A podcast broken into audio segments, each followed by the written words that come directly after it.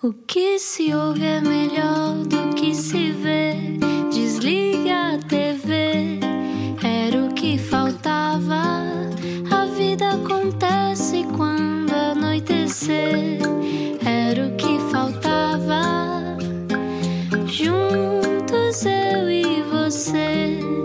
Viagem com a Rádio Comercial. Olá, eu sou o Rui Maria Pega, este era o que faltava. Hoje temos mãe e filha, já explicamos quem está cá hoje. Mas entretanto, olá, Ana Martins. Olá, como é que tu estás, Rui Maria? A ouvir os passarinhos Estou bem, ainda, estou não com é? algum eco. Sim, os passarinhos eh, são. Eu acho que também estão baralhados, porque os passarinhos já, já é de noite e continuam a piar, não é? O que é que eles querem? Não sei. Estou um bocado na dúvida. Não sei o que é que lhes tenho que dar. Mas hoje temos uma conversa extraordinária com duas mulheres eh, que estão a escrever cartas uma à outra, numa altura em que, se calhar, eh, muita gente pensa que é a única maneira de conseguir relacionar-se. Eh, quem está cá hoje? Vamos saber. Explica-nos como se eu tivesse acordado de um coma. Há quanto tempo é que não vê a sua família? Bom, por aqui está igual. Isabel Stilwell, jornalista e escritora, e Ana Stilwell, cantora e compositora, são mãe e filha e aproveitaram a quarentena para trocar cartas. Birras de mãe, é assim que se chamam as crónicas no público, que também têm página de Facebook e de Instagram, para falar de quê, Rui Maria Pego? Olha, diz tu que eu estou aqui com um problema na internet, não consigo ver. mas, então pronto, mas para falar, para, falar, para falar dos medos, irritações, perplexidade, raivas, mal-entendidos, mas também da sensação de perfeita comunhão que ocasionalmente as invade, na esperança de que quem as leia, mãe ou avó, sinta que é de si que falam. Connosco, não era o que faltava hoje. Rui Maria Pego, queres fazer tuas Ana honras? Stewell e Isabel Stewell. Que prazer receber-vos. Olá. Olá, olá, Prazer obrigada. estar aqui. É, é ótimo. Bem-vindas. Bom, que bom, ficamos muito contentes, bem-vindas. Em que fase Eh, da quarentena Ana, é que estão? É isso. Como é que vocês estão?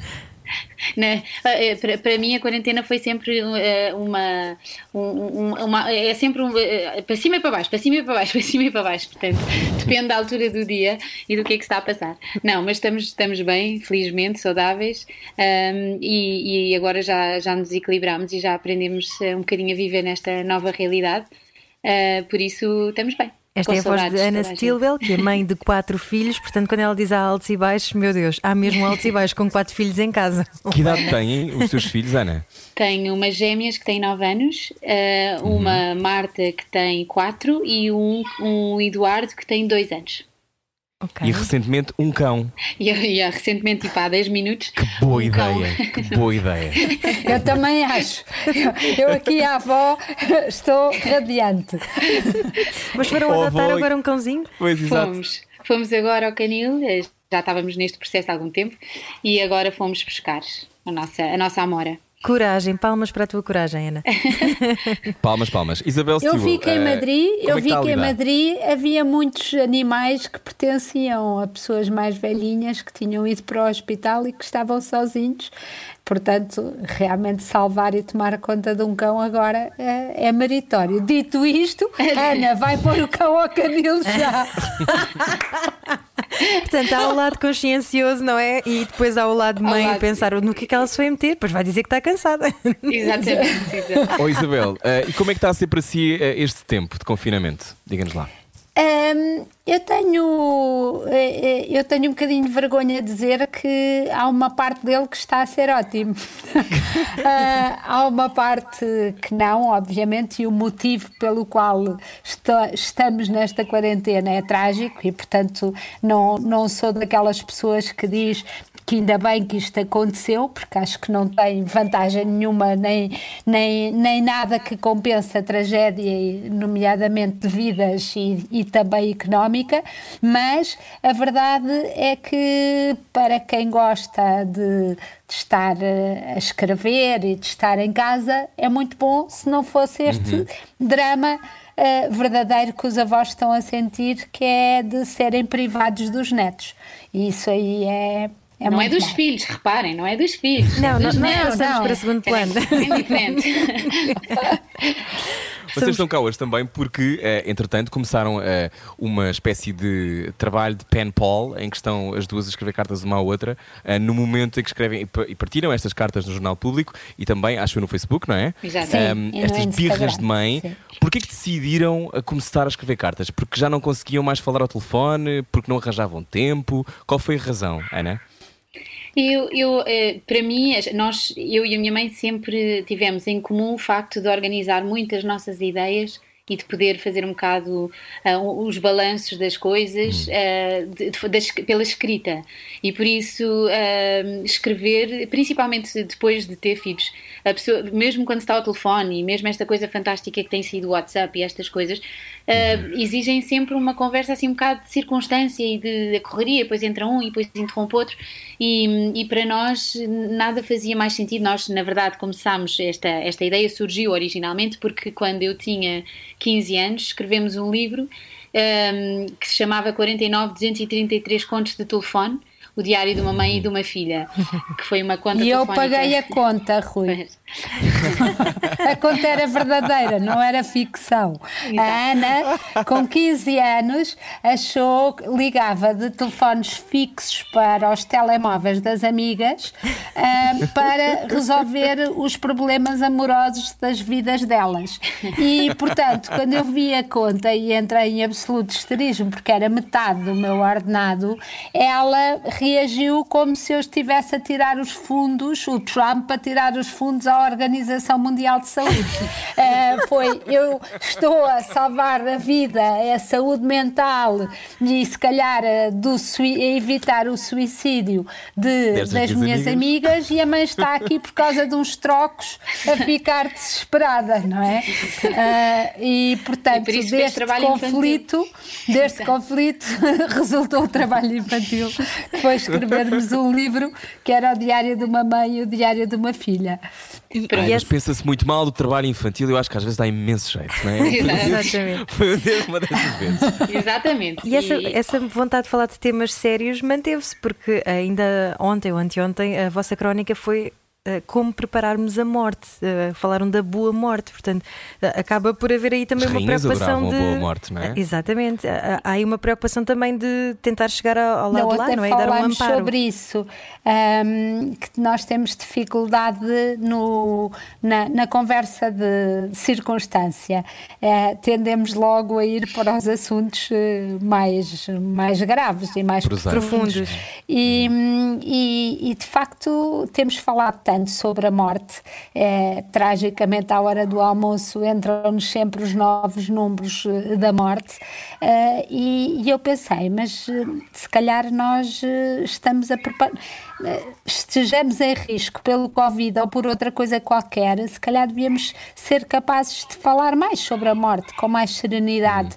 Ah, obviamente que estou a falar do preparar a morte nas minhas rainhas, é sempre a boa morte, é o que qualquer pessoa ambiciona. E a boa morte não é ah, ter morfina na veia que é para não sofrer. A boa morte é ah, estar consciente o suficiente ainda para estar rodeado das pessoas de que se gosta e poder hum, dizer-lhes as coisas que lhes queremos dizer e, e ouvir delas também as coisas que queremos.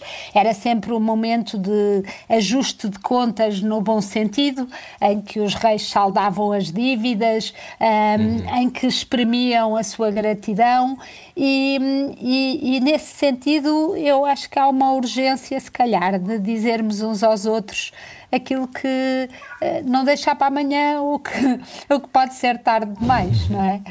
Eu, eu- também tive, é um assunto, eu como representante das pessoas que morrem de medo da morte, ah, gostei logo de esclarecer que boas mortes, ah, há sim menos más, mas parecem-me todas péssimas.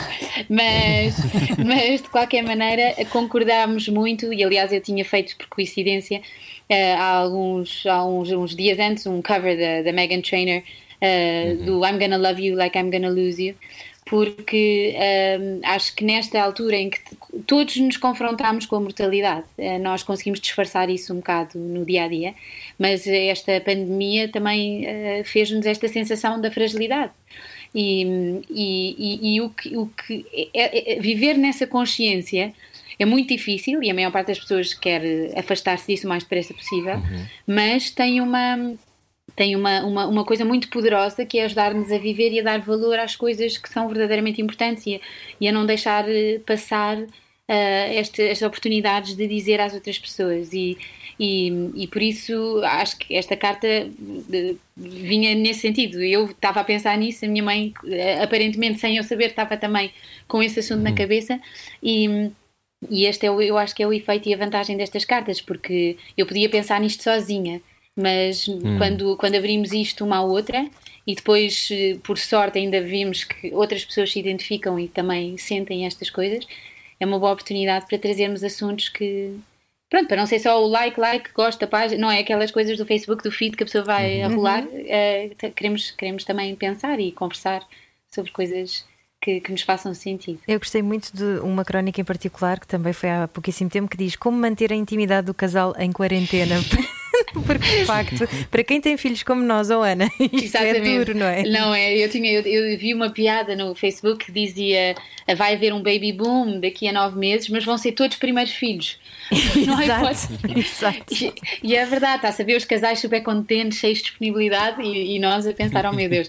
Ah, mas. Pois eu mas hoje pronto. vi, isto não é da avó, este comentário, mas eu hoje ouvi, acho que na rádio comercial de manhã, a explicar como os preservativos eh, no mundo inteiro tinham esgotado.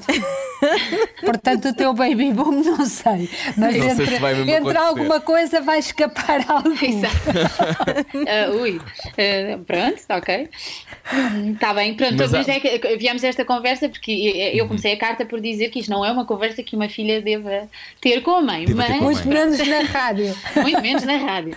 Mas. Mas há, mas há temas que, dos quais fogem, ou temas e temas em que se surpreendem com a resposta uma da outra, ou já se conhecem tão bem que a surpresa não acontece assim tantas vezes.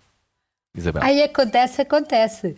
Hum, eu acho que, acho que hum, aliás, é muito, essa surpresa é muito boa. Por exemplo, houve uma frase que eu acho que consola muito os avós.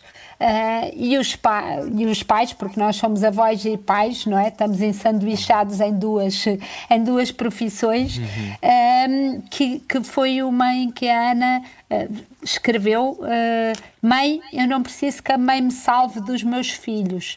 Um, E eu tornei isto no meu mantra, porque é muito difícil nós, como pais, não querermos resolver os vossos problemas de filhos. Uh, e, portanto, mas muito rapidamente, assim como um penso rápido. E, portanto, Rui, você telefona à sua mãe ou Ana liga para mim e desabafam e, e nós ficamos numa aflição e queremos uma solução rápida. E dizemos logo, ai, faz assim, vais trabalhar para aqui, um, poupas a, não sei aonde, pões as crianças a dormir mais cedo, pronto, intimidade, não é intimidade, pões todas a dormir às seis da tarde e depois tens a noite toda e tens o jantar romântico e depois pronto, e está resolvido.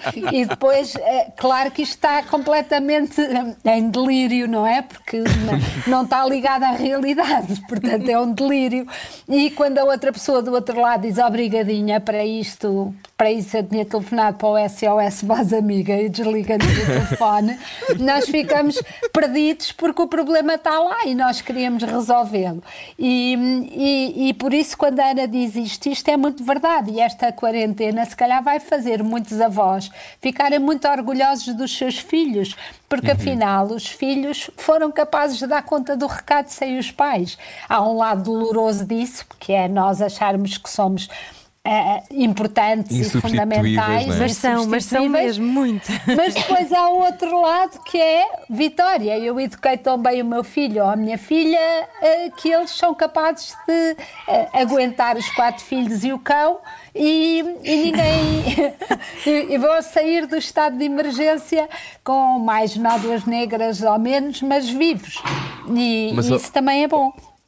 Oh, Ana, não será também porque se calhar também já vives um bocado em estado de emergência? Também já tens essa coisa de, de ter que apagar 25 focos por segundo e as gêmeas que metem a cabeça no forno e, o, e, os- e a tua outra filha que faz não sei o quê. Ou seja, agora com mais um cão, a sensação que eu tenho, e, e também venho de uma família com, com muitas irmãs, ou melhor, muitas, eram três, mas já, já éramos suficientes, já éramos quatro. Exato. Esta coisa Exato. de está sempre alguém a fazer um disparate, não é? Está sempre alguém a Exatamente. fazer qualquer coisa que É tu tens que mais um. gerir. E, é, e é- essa coisa do estado de emergência, tu já estás habituada também, portanto, para ti não é assim tão extraordinário este tempo. Daí a tua capacidade de independência e resiliência Pois. já ter sido posta à prova, se calhar. Exato, exato. Não, é isso, eu, eu acho que é isso, mas, mas, mas dito isso, acho que eh, de facto eh, isto vai nos obrigar a experimentar formas de viver que nós se calhar evitávamos. Eu, se calhar, ou as mães, em- em geral, pode haver esta coisa do será que eu conseguia fazer sozinha? Será que eu conseguia fazer isto sem tanta ajuda? Ou, ou será que eu aguentava viver com os meus filhos todo o tempo? E há muitas surpresas, acho que vão sair daqui. Há algumas mães que percebem que, que estão a estavam a trabalhar porque achavam que era preciso e que se calhar preferiam ficar em casa. E há outras mães que vão ah, delirar no dia em que possam ir trabalhar, mais seguras de que estão a fazer isso com menos culpa de estarem a trabalhar porque sabem que ah, o modelo de 24 sobre 24 não, não funciona tão bem para aquela família. Por isso eu acho que pode dar estas oportunidades de experimentarmos outras formas de vida e, e, e, na verdade sem medo de nos perdermos, e era isso que também falávamos nas nossas cartas, porque os avós e os netos estão ligados por muito mais do que apenas a- o facto de ser prático deixá-los lá de vez em quando, não é? Então, fazem parte do amor, das memórias, da, da existência deles e, e acho que é bom para os avós e para nós acreditarmos nestas relações incondicionais. Isso, isso que falaste sobre as mães que ah, se podem rever em serem apenas mãe ah, 24 horas por dia ou aquelas que depois vão abraçar novamente a carreira e pensar que sim, senhor. Ah, há muito este medo de, de julgamento, não é? Nós temos sempre. Imenso. Exato. Ah, Eu eu, acho acho, que- que, há. imenso. Acho que a culpabilidade das mães, ah, enquanto trabalham, é, é horrível e é, e é muito estranho, porque mesmo os estudos dizem que a sociedade acha muito bem que as mulheres vão para o mercado e trabalham e tenham profissões e carreiras, mas depois, quando é perguntado, e estes dados estão no Pordata ahm, e, e no portal da opinião pública, eh, quando se pergunta se as crianças estão melhores se têm a mãe em casa ou se não, toda a gente, e os homens e as próprias mulheres, dizem que estão melhor se as mães não trabalham. Portanto, esta, esta duplicidade que nós trazemos dentro de nós próprias, que é as pessoas podem nos dar pancadinhas nas costas e dizer, claro que não faz diferença nenhuma, deixa lá o teu filho no jardim de infância, mas ao mesmo tempo nós sabemos pelos comentários e pelas bocas e às vezes pelos olhares que as pessoas ao mesmo tempo nos estão a dizer, ah, mas coitadinho, ah, só vai para casa a essa hora, ah, mas tem tão pouco tempo com os é. pais. E portanto, o- isto é uma faca, uma faca de dois gumes. Mas as, mas as mães que ficam em casa eh, são esfaqueadas de outra forma, porque os dois gumes estão sempre a apontar para algum lado, porque depois as que ficam em casa recebem sempre esta coisa, mas fazes o quê? Mas o que é que fazes? Mas fazes o dia todo? Ah, mas não estás a trabalhar, mas não. Pronto, e, e, de facto, eh, isto eu acho que se há coisa boa que pudesse sair desta, desta, deste, deste episódio é esta empatia uns pelos outros, porque acho que toda a gente já percebeu, eh, eh, eu trabalho em casa e, e- e muitas vezes agora vejo que as pessoas valorizam muito mais que a dificuldade que isso tem e o que, é que isso, o que é que isso representa e ficar em casa só já é tudo, não é? Eh, por isso acho que se, se, se ultrapassarmos isto com, com, com mais empatia uns pelos outros, ehm, pelo menos isso era, isso era bom. Até porque o trabalho cá em casa nunca acaba, não é? Há sempre coisas para Exato, fazer em nunca. casa. Nunca. Sim. Era o que eu estava a dizer à mãe, que a, que a Marie Kondo tinha-me. Eu, que normalmente era bastante relaxada na arrumação, fui sendo invadida por esta febre da Marie Kondo e o Instagram não ajuda nessas coisas. E, e- e a promessa da Marie Kondo é que a pessoa vai arrumar tudo e vai ser feliz. E eu percebi que isso é verdade, mas dura para aí 10 minutos. Por isso é uma frustração. Completamente. Por isso, mais valia nunca começar a arrumar e nunca entrar nisso. Portanto, agora estou chateada com a Mary Kondo. Muito bom. Para quem não saber, é procurar Mary Kondo, é uma empresária japonesa, não é? Mary Kondo. Sim, é, é exato. Sim, é, Mary é Kondo uma pode ser também fonte de todo o mal, não é? Também. Muito bem. Pode ser a fonte todo mal. isso. Bom, entretanto, só agora ligou a rádio comercial. Estamos à conversa com Ana Sewell e Isabel Sewell e continuamos já a seguir birras de mãe, porque no meio disto também há muita raiva que fica acumulada, perplexidades neste tempo de confinamento. Continuamos a conversar já a seguir. Largue tudo o que está a fazer e beije o seu rádio. Era o que faltava. Na comercial. Viagem com a rádio comercial. Se calhar está só escondido ou escondida na cozinha para tentar ouvir esta conversa. Hoje temos connosco Ana Sewell e Isabel Sewell. Têm birras de mãe que pode ler no Jornal Público e também no Facebook e no Instagram. Ahm, já falámos sobre eh, a oportunidade, o contexto da oportunidade que existe aqui, mas também ao mesmo tempo, Ana e Isabel, há raiva que surge, não é? Há pequenas raivinhas que se calhar não estavam assinaladas, que todos temos, não é? Todos temos por variadas razões, ou porque não nos dá jeito nenhum trabalhar a partir de casa, isto é um inferno e, e a internet que falha, e, e, e, por exemplo, eu e a Ana sofremos imenso com isto, não é? De repente já não estamos a ouvir, e estamos a ouvir e não conseguimos Exato. fazer o programa. Mas estas pequenas raivas que vão eclodindo, ah, Isabel, ah, já têm as suas apaziguadas ou parecem-lhe novas?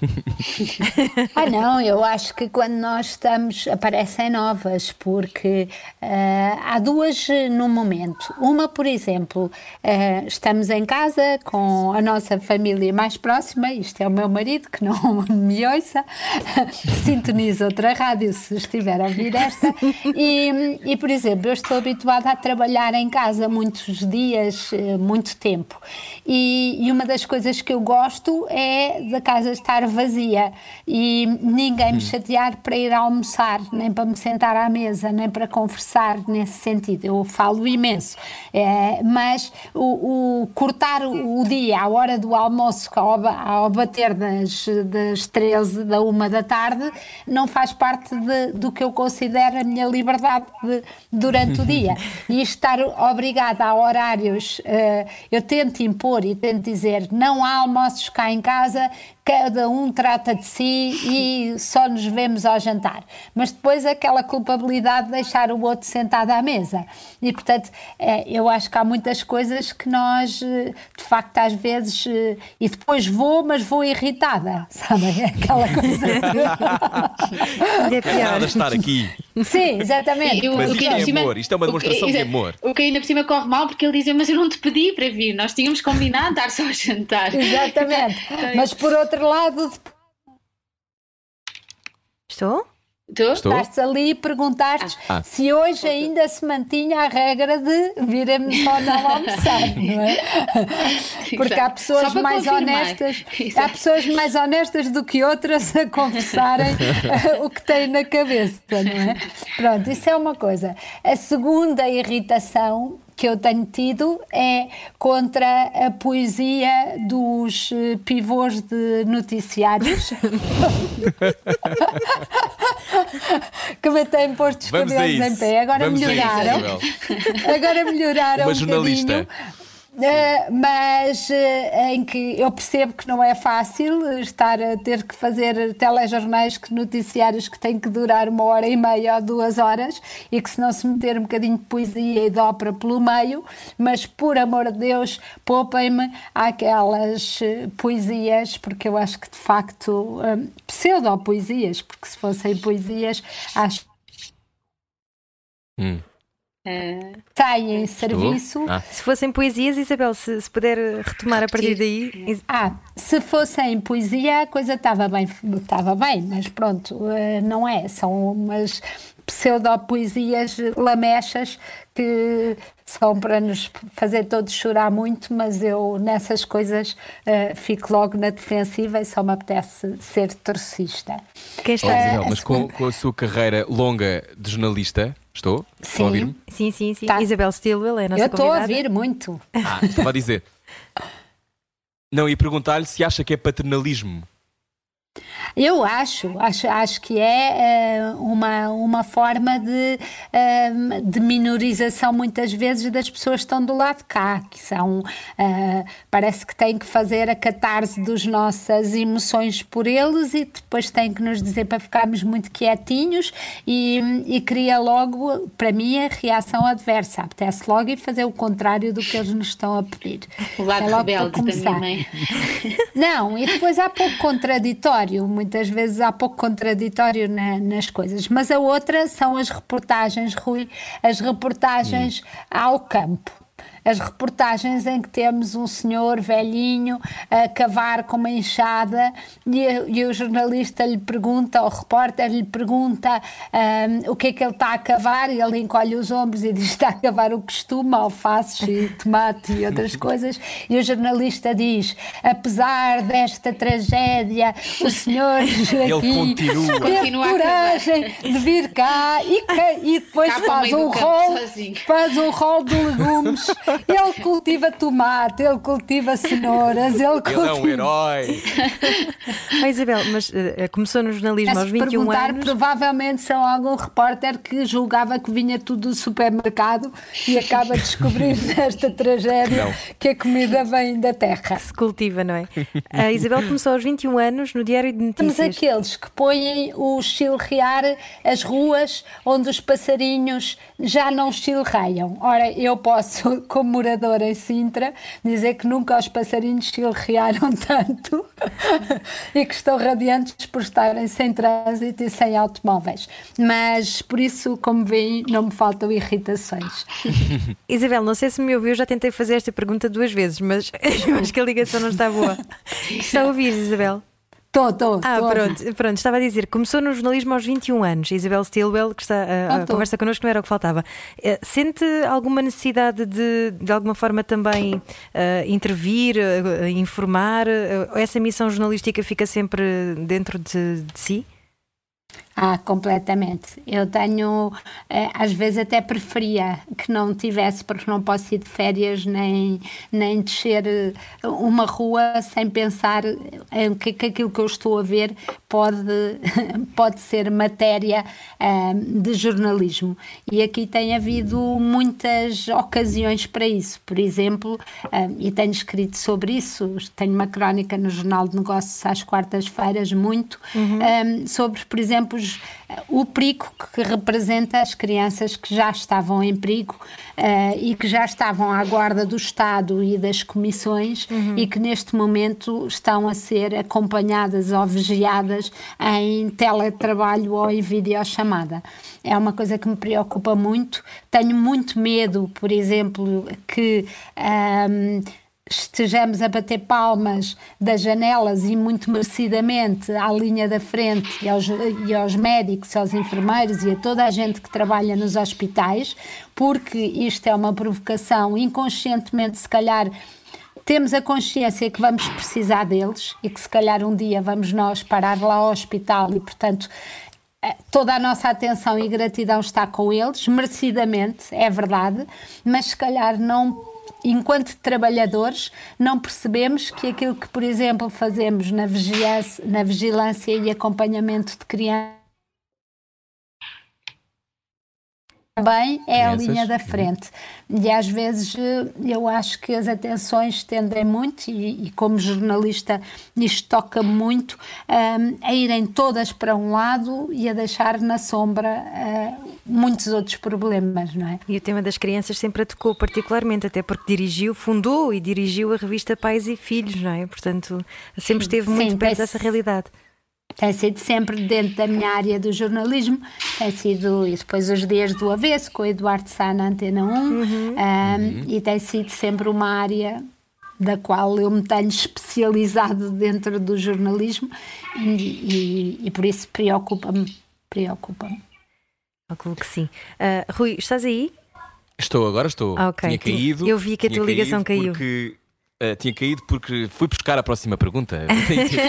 Claro, exato. regresso, regresso com uma pergunta que é: eh, o confinamento. não- não e- isto eh, Não, não me magoei nada. mas mas eh, lá está, há também aqui aquilo que a, que a Isabel, que eu consegui ouvir, porque depois, entretanto, para situar quem está agora a ouvir a rádio comercial, estamos todos em casas diferentes, estamos todos por, ligados por uma, uma ligação Wi-Fi que, como sabemos, estão cada vez mais entupidas as ligações, porque as pessoas não param de mandar eh, memes e coisas engraçadas no WhatsApp, portanto, isto entope tudo. Mas eh, a minha pergunta tinha a ver com esta história de, de nós também, eh, durante o confinamento, e eu e a Ana já falámos sobre isto no outro dia, tem a ver também com a nossa descoberta, ou se calhar encontro encontro fatal com as nossas sombras, não é? Ou seja, mesmo que haja ah, quatro crianças a exigir atenção, Ana, ah, imagino que ah, para uma artista e para alguém que canta como tu e que, que escreve, etc., que seja também ahm, uma oportunidade de encontrar essas sombras, mas também não fugir a elas, porque não há maneira, não é? A dada altura explodem todas ao mesmo tempo. Como é que tens gerido isso desse lado também com tantas solicitações? Pois, eu acho que eu acho que acho que é mesmo verdade isso. Acho que eh, isto obriga-nos a pôr tudo em causa e, e a pensarmos no, no mais fundo de nós sobre, o- sobre o sentido de- de- da vida e o, e o que é que são as nossas, os nossos maiores medos e, e, e mesmo em relação ao trabalho, em relação à música eh, e as pessoas do espetáculo. eh, toda a gente envolvida em espetáculo, no mundo do espetáculo, está, está a sofrer e vai sofrer durante muito não tempo. sabe quando é que poderá E voltar não- a ter trabalho, não é? Exato, e será provavelmente mais tarde do que, do que todos os outros, não é? Ah, porque porque pelo, pelo, que, pelo que o espetáculo implica. Ahm, e por isso é mesmo isso, acho que é uma altura de, de, de confronto e com o que isso tem de bom e de mau. Em termos de, por exemplo, de, de composição, para mim ah, também, também me traz muita coisa, ah, muita inspiração. Até porque ah, não sei se é o caso com todos os compositores, mas ah, há muitos deles, e eu também, ah, florescemos bastante na, na- na dificuldade, não é? No- no- no- na dor, na- na- na- na- nas, nas emoções mais negativas, às vezes é mais fácil compor, ou pelo menos para mim é. Por isso, isso em termos de, de- de inspiração, até é bom. Ah, por outro lado, ahm, eu tenho aprendido ao longo da vida ah, que, que os, os medos também, t- quer dizer, é como tudo, podem desbloquear ou podem desinspirar. E, e há muitos medos que surgem agora que, que não nos permitem desbloquear, que, porque não temos eh, forma, portanto ficamos só a imaginar. Estávamos, não é? Vamos pensando e a cabeça é um sítio muito. pode ser um sítio mais assustador do que, a, do que a própria realidade. Exatamente. E por isso, eh, eu, por exemplo, tenho imensas inseguranças em relação à música, em relação às coisas e- e e enquanto quando vou para o palco e quando estou com os meus músicos e quando faço, vou, vou desfazendo essas nuvens, ah, ah, sozinhos aqui, às vezes isso ainda cresce mais.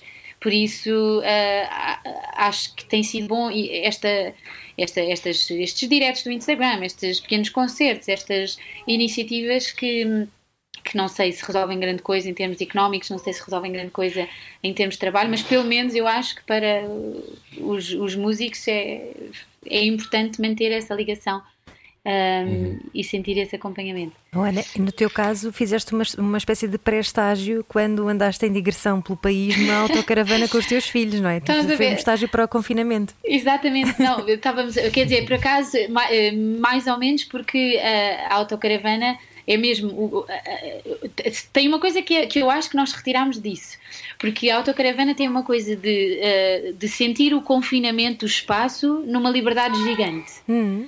Porque aquilo é um sítio muito pequeno, mas onde se pode, quer dizer, não é, não, não- nada falta nunca, não é? Estamos sempre em casa, vamos por onde vamos, estamos em casa e é só abrir a porta e, e- e estamos, e temos todo o mundo à nossa, à nossa disposição.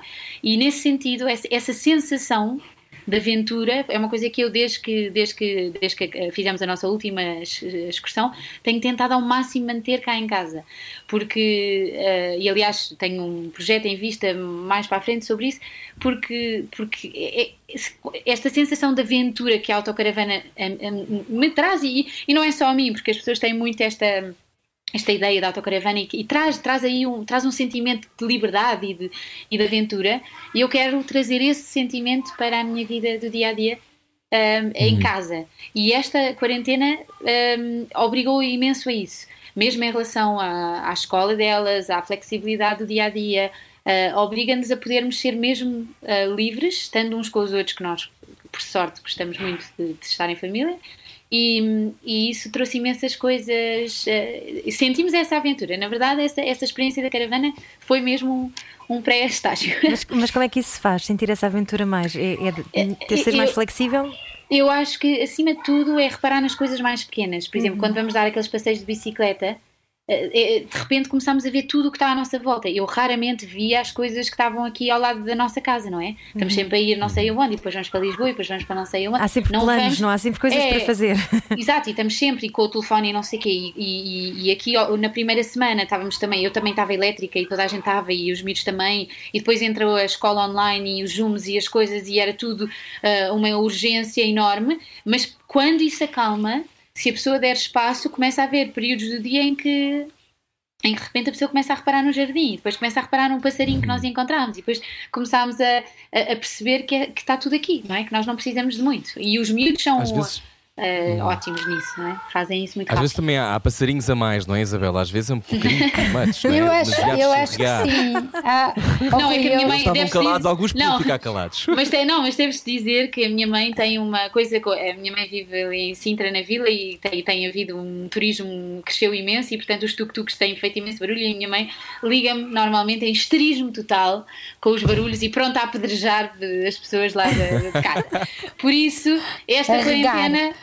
Esta quarentena, mas por exemplo, isso é um exemplo. Por exemplo, nesta quarentena está toda feliz porque não se ouve carros e não se ouve isto e não se ouve aquilo. Mas quando voltar o primeiro tuk-tuk, eu não quero ser o primeiro tuk-tuk a, a atravessar. Onde era o homicídio, Porque, porque não se sabe como é que ela pode reagir depois de tantos meses sem, sem esse barulho, sem essa exposição, percebe? É- é Exatamente, perigoso. isso é, é as histórias, é como ir à escola ou não ir, não é? A pessoa habitua-se às coisas boas muito depressa. Ahm, mas mas eu, eu queria voltar ao Rui, porque o Rui estava a falar um bocadinho dessas sombras e, hum, que voltam. E, e eu acho que, ah, apesar de quem tem filhos em casa estar a sofrer um, um stress acrescido, ah, mais todas as exigências dos professores, mais aquela ideia de que tem que tem o professor pela primeira vez, estão a ver a professora e o professor a entrar pela aula dentro, entrar pela casa A dentro e esta mistura de escola com. Sim, eu da telescola ontem uma. Falei com uma senhora que, que por acaso é de trabalho e ela disse: Mãe, minha filha que tem seis anos sentou-se à frente. Sim. Em onde é que está o comando? E eu disse: Oh filha, para que queres o comando? Para me dar o canal. Não quer nada levar com este professor chato. É a grande e vantagem disto é Para que cá te está sentado a ver uma aula? Quer dizer. Com tanto E- desenho animado, não é? Mas, mas, eh, mas exatamente. A ligação Ah, da Isabel a está a ligação falhar de é- vez em quando. são, são diferentes. E, e há pessoas, muitas pessoas que estão sozinhas. E pior, estão vítimas do de, provavelmente do que lhes está a entrar pela televisão, pela companhia, mas também deste medo constante, deste medo constante e assustador, sobretudo porque geralmente serão de um grupo de risco, mas não necessariamente, podem ser pessoas novas e que estão de repente sem desporto, sem Uhum. Vou completar, como eu conheço seja a minha mãe. sem, sem jogos para ver eh, na televisão quando estão em casa e de repente num, num, à solta com os seus fantasmas e o fantasma da mortalidade eu se calhar eu vou fazer 60 para a semana mas estou aqui Hum. no borderline do, do grupo de risco e por isso se calhar posso falar destes Mas, é- mas eu acho que a mãe, pode, a mãe pode adiar isso. Em quarentena, adie os seus anos, não faça 60 já. porque, porque eu, neste estado de emergência, eu acho que toda a gente compreende. É verdade, os documentos e claro. tudo têm outra validade, mas eu É. quero, eu quero fazer. Ah, mas ah, eu. Pondera eu mais acho- sobre isso agora, Isabel. Não, eu acho que já há muito tempo, eu acho que ter netos faz-nos perceber que nós não vamos estar na? Na vida? Na vida, Não para sempre. Enquanto os pais têm a certeza quase absoluta que vão fazer parte de ver os, os próprios netos, nós avós, e eu até fui uma avó graças à Ana bastante nova, ahm, mas te- percebem que só vão ser uma parte da vida do- dos netos, só vão ter um tempo. E por isso eu acho que inconscientemente ou conscientemente nós avós trabalhamos para as memórias, trabalhamos para criar memórias nos nossos netos que um dia eles possam dizer, porque para mim a eternidade é isso. Um dia tão quando bonito. as, as minhas netas regarem, ah, eu uma vez reguei Regou? Foi, Então, foi? Avó, estamos com os sapatos postos. Acho que vai ter E, que hum, repetir, mãe, porque a sua internet está a falhar. Ah, a minha internet ou a memória delas? A memória delas, eu espero que ainda não esteja a falhar. que ainda não. Estava a dar o exemplo de regar. Portanto, regar, regar, uma vez reguei as gêmeas com os sapatos postos e elas não estavam nada à espera, ficaram completamente. Avó, o que é que estás a fazer? Estás-nos a regar com os sapatos? Eu, é assim mesmo. E eu acho que inconscientemente ou conscientemente pensei. Elas um dia vão fazer isto às filhas delas e vão dizer: A minha avó fez-nos isto, e nós achámos muito engraçado entre o espanto, porque entre o espanto e o horror e a alegria de, de transgredir, não é? Transgredir é fundamental, Ana. Tem- tens, tens transgredido muito? Ou tens tentado manter- manter-te altamente regrada? Não, não, e eu acho que também eh, uma das coisas que, que, que, eu acho que foi que é fundamental nesta coisa é mesmo transgredir, transgredir todas as nossas expectativas e as da escola às vezes, porque não estamos a viver no mesmo, nós não estamos em casa, quer dizer, isto não é uma situação normal e não podemos fingir que é. E, e não, quando eles dizem não são férias, não eram férias, mas claramente não é escola, nem, nem normal. Por isso, nós temos, eu acho que para a nossa sanidade mental e, e, e cá em casa temos eh, aprendido a fazer isso. eh, é preciso largar as expectativas e perceber hum, Relaxar um bocadinho, não é? relaxar um bocado em tudo. Um, e, e- e acho que isso traz imensas coisas boas, até porque muitas vezes nós vivemos numa ilusão gigante de controle. Uh, que já é, já é ilusória normalmente. E portanto achamos que sim, que é mesmo importante que se não se deitarem àquela hora, que aquilo vai tudo correr mal. E pronto, e entramos muito nesta coisa, tem que ser assim, depois tem que ser assim, depois tem que ser assim, senão isto tudo explode. E de repente quando largamos tudo e vemos que as coisas funcionam na mesma e que até vêm coisas novas e, e- e isso é, é uma aprendizagem. Por isso eu acho que largar as expectativas todas e, e, acima de tudo ter em conta também eh, as expectativas e as capacidades dos miúdos que não são obviamente as mesmas que havia qua- quando antes, de- antes da pandemia, não é? Portanto, não se pode esperar a mesma coisa exatamente igual. E se calhar também. Ana, Sim. Ana Martins. Sim, sim, Isabel. Está a ouvir-me? Eu estava a ouvir um, um dos vossos programas, estava a ouvir com a Mia, Sim. a Ana a dizer que um dia tinha chegado a casa cansada e tinha chorado à frente dos seus filhos. Sim. E, hum, e eu tocou muito isso, porque eu acho que se eu comparar as vezes que eu chorei ah, de repente, ah, quando estava muito cansada, ou as vezes que choro hoje em dia, em que durmo uma noite de sono e não ando ah, tão estressada em, termos de trabalho, como com certeza vocês as duas Anas andam e o Rui, ah, e eu achei isso muito bonito, porque eu achei que, que de facto a Mia tem toda a razão. Quando, quando nós conseguimos chorar à frente dos nossos filhos com autenticidade, ah, eu acho que eles vão aprender muito com isso. E nós é que somos muito duros connosco próprios e estamos sempre a pensar se aquilo que vamos fazer vai traumatizar os nossos filhos para a vida, etc. E, hum, e por isso eu acho que é isso um bocadinho, abandonar, eh, podermos ser, aceitar que somos frágeis em relação aos nossos filhos. E, e numa época como estas é óbvio que queremos dar-lhes a segurança de, no meio de tanta insegurança, eh, de que não vai acontecer nada eh, ou que vai ficar tudo bem no fim, no fim, no fim da história, mas ao mesmo tempo temos que aceitar que isto é uma grande dose em cima de nós e que às vezes superficialmente mantemos todos a, a- o, o piloto funcional, mas depois qualquer coisinha faz, faz transbordar o copo. Obrigada, Isabel. Às vezes também há, há o oposto, que é quando nós mostramos as nossas fragilidades num ambiente que não é um ambiente caseiro, porque eh, eu não sei se concorda, mas eu acho que a fragilidade ainda é muito entendida É como visto, fraqueza, exatamente. não é? Ah, tive- completamente. O chorar no emprego, que eu chorava Eu sempre. chorei também. Também eu. Chorava em frente dos meus chefes nas reuniões e eles achavam há sempre aquela ideia que eles ficam tão aflitos. Eu acho que nisto, Rui, os homens têm mais dificuldade ainda, mas se calhar as mulheres também ficam tão aflitos que só querem, julgam que nós queremos toma lá a bicicleta. E, e não é. Normalmente eu choro com injustiça. É muito mais Mais? Com injustiça. Com injustiça. defender quando é injustiça em relação a nós próprios. Só que a estupidez é que depois choramos e as pessoas acham que exatamente isso, que nós, e nós estamos a chorar de raiva.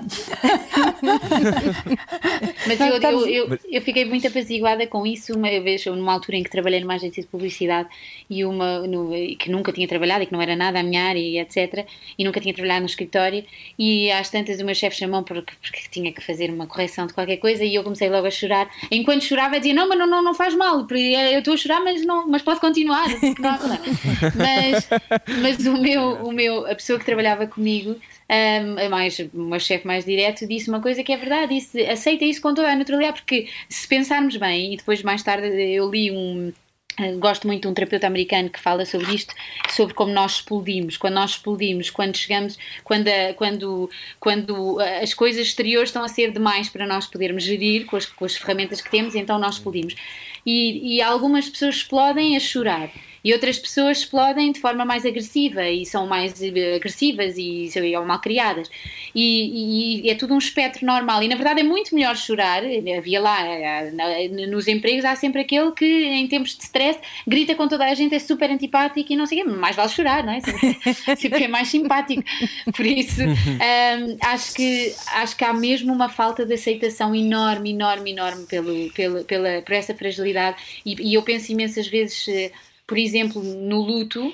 E como o luto é tão ah, Mascarado, não é? então, mascara... E tem um tempo, quer dizer, a pessoa sim, claro que sim, pode estar péssima no, no, no dia e no dia a seguir e no dia a seguir, mas quer dizer, dois meses ou três depois, a pessoa começa a dizer, mas ainda estás a chorar, ainda, mas, mas, mas já passou um ano, mas já passou, quer dizer, e estas coisas não, não são assim, não é? E, e esta, esta, esta ideia de que as emoções têm que estar sempre em controle, não é? De que temos que estar sempre em controle, é uma coisa que acho que faz mal à sociedade toda e não há de ser por acaso que andamos todos com umas taxas, países todos com taxas enormes de, de, de ansiolíticos e antidepressivos e, e tudo, não é? Porque é um bocado um faz de conta, não é? É, é viver o faz de conta do está tudo bem e, e Exatamente. mostrar que está tudo bem.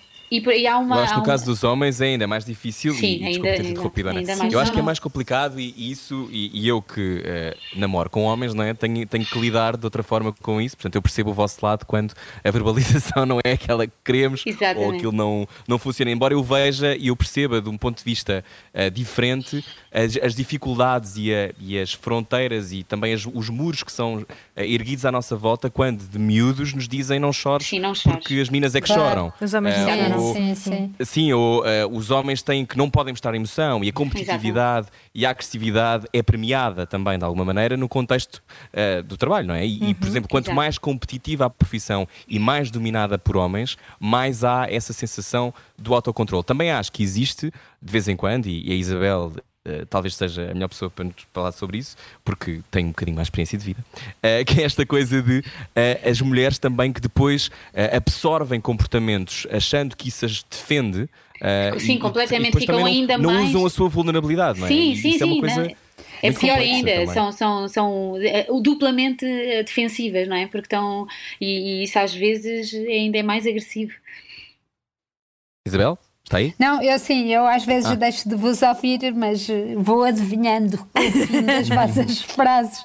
Não, mas é, eu acho que ehm, não há. Eu tenho conhecido mulheres e mulheres em lugares de poder que são eh, piores em termos de, de autoritarismo, de, de incapacidade Rottweilers. de, de ouvir Rottweilers, exatamente, hum, muito mais do, do que, ou, ou pelo menos tanto como, como muitos homens. E eu acho que o grande O grande. Grande. Grande. Agora é, é a capacidade de, de, ser, de se aceitar, de, de ter modelos, de ser capaz de aceitar e ter compaixão pelos outros e é Uhum. Ora, bolas. Provavelmente tiveram que hipotecar a, a empatia para poderem subir nas suas Sobreviver, carreiras profissionais, não é? Exato. Exatamente. Estamos à conversa hoje com Ana e Isabel Stewell, Birras de Mãe, pode ler no Jornal Público. Continuamos a conversar já a seguir, eh, porque, como já percebeu, a conversa vai fundo. Até já, está na Rádio Comercial. Largue tudo o que está a fazer e beije o seu rádio. Era o que faltava. na comercial. Boa viagem com a Rádio Comercial, eu sou o Rui Maria Pego. Olá, eu sou Ana Martins. Estamos separados, hoje também eh, divididos por duas outras casas, Ana Stewell e Isabel Stewell, nossas convidadas de hoje. Birras de mãe. Há algum assunto tabu nas vossas crónicas que escrevem de mãe para filha e de filha para mãe eh, que queiram, não queiram abordar ou já estão naquela de, bom, já que estamos aqui a fazer esta psicanálise eh, pública, Exatamente. Estamos no fazemos divã. tudo, falamos de tudo. Exatamente. Já que estamos no divã. Acho que o Como é que ponto, de partida, o ponto de partida é esse.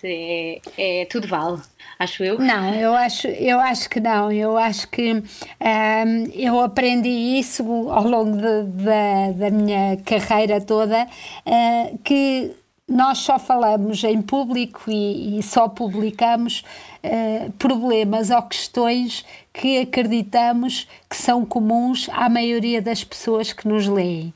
Portanto, eh, que podemos dizer uma graça pessoal, podemos contar uma história pessoal, mas se ela é relevante para a maioria das pessoas.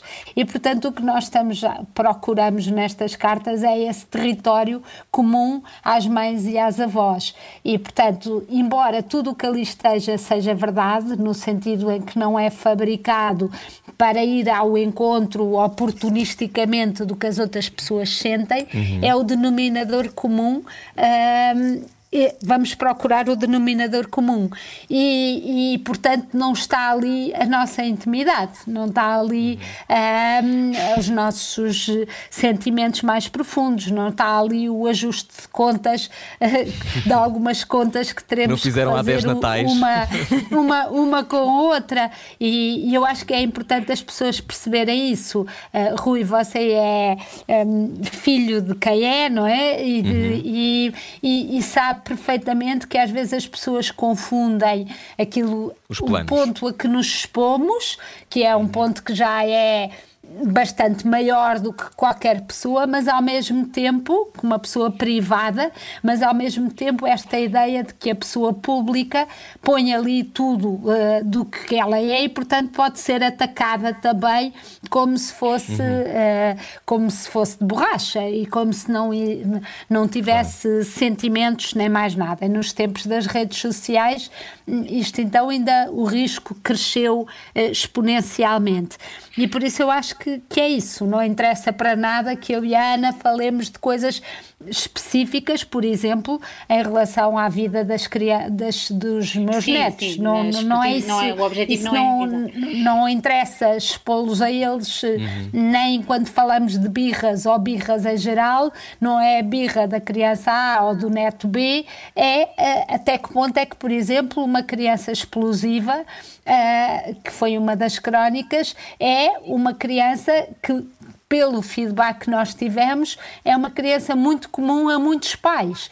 Como, por exemplo, quando nós dissemos que as crianças são diferentes na escola e em casa. Eu contei a minha história pessoal, que era que a minha mãe nunca, as- os pais dos meus amigos e os professores elogiavam Elogiavam? Sim, elogiavam que a imenso. criança que lhe entregavam era a mesma que ela tinha lá deixado, porque eu era insuportável em casa e isto eu estou disposta perfeitamente a expor e nesse sentido exponho, mas porque acredito que isto é, e, e o feedback que tivemos foi de muitas pessoas a dizerem, eu quando o professor na escola eh, me diz, ai, tomara a mim que todos fossem tão caladinhos e bem dis- como ao seu filho e eu tenho que o aturar em casa, eu vim para o carro e desatei a chorar. Eh, Porque parece que ninguém me compreende quando eu digo que ele é insuportável, ou o contrário, Parece que é um não é? segredo, não é? Que é só uma versão Sim, que, que é a é uma Isabel que vê. sim. Exatamente. Sim. Mas é, é connosco também que eles normalmente mostram Claro, tudo sem não, defesas, e, não é? e faz, e faz todo o sentido que assim seja, e, e essa, essa uh, mudança são de sítios, todos nós temos uma face social, não é? Que, que- e fazemos um esforço e aguentamos várias coisas que não aguentaríamos em casa, um, e, e- e por isso, para muitas crianças, principalmente se forem mais perfeccionistas ou mais tímidas, às vezes precisam descarregar em casa e isso pode ser, pode ser difícil.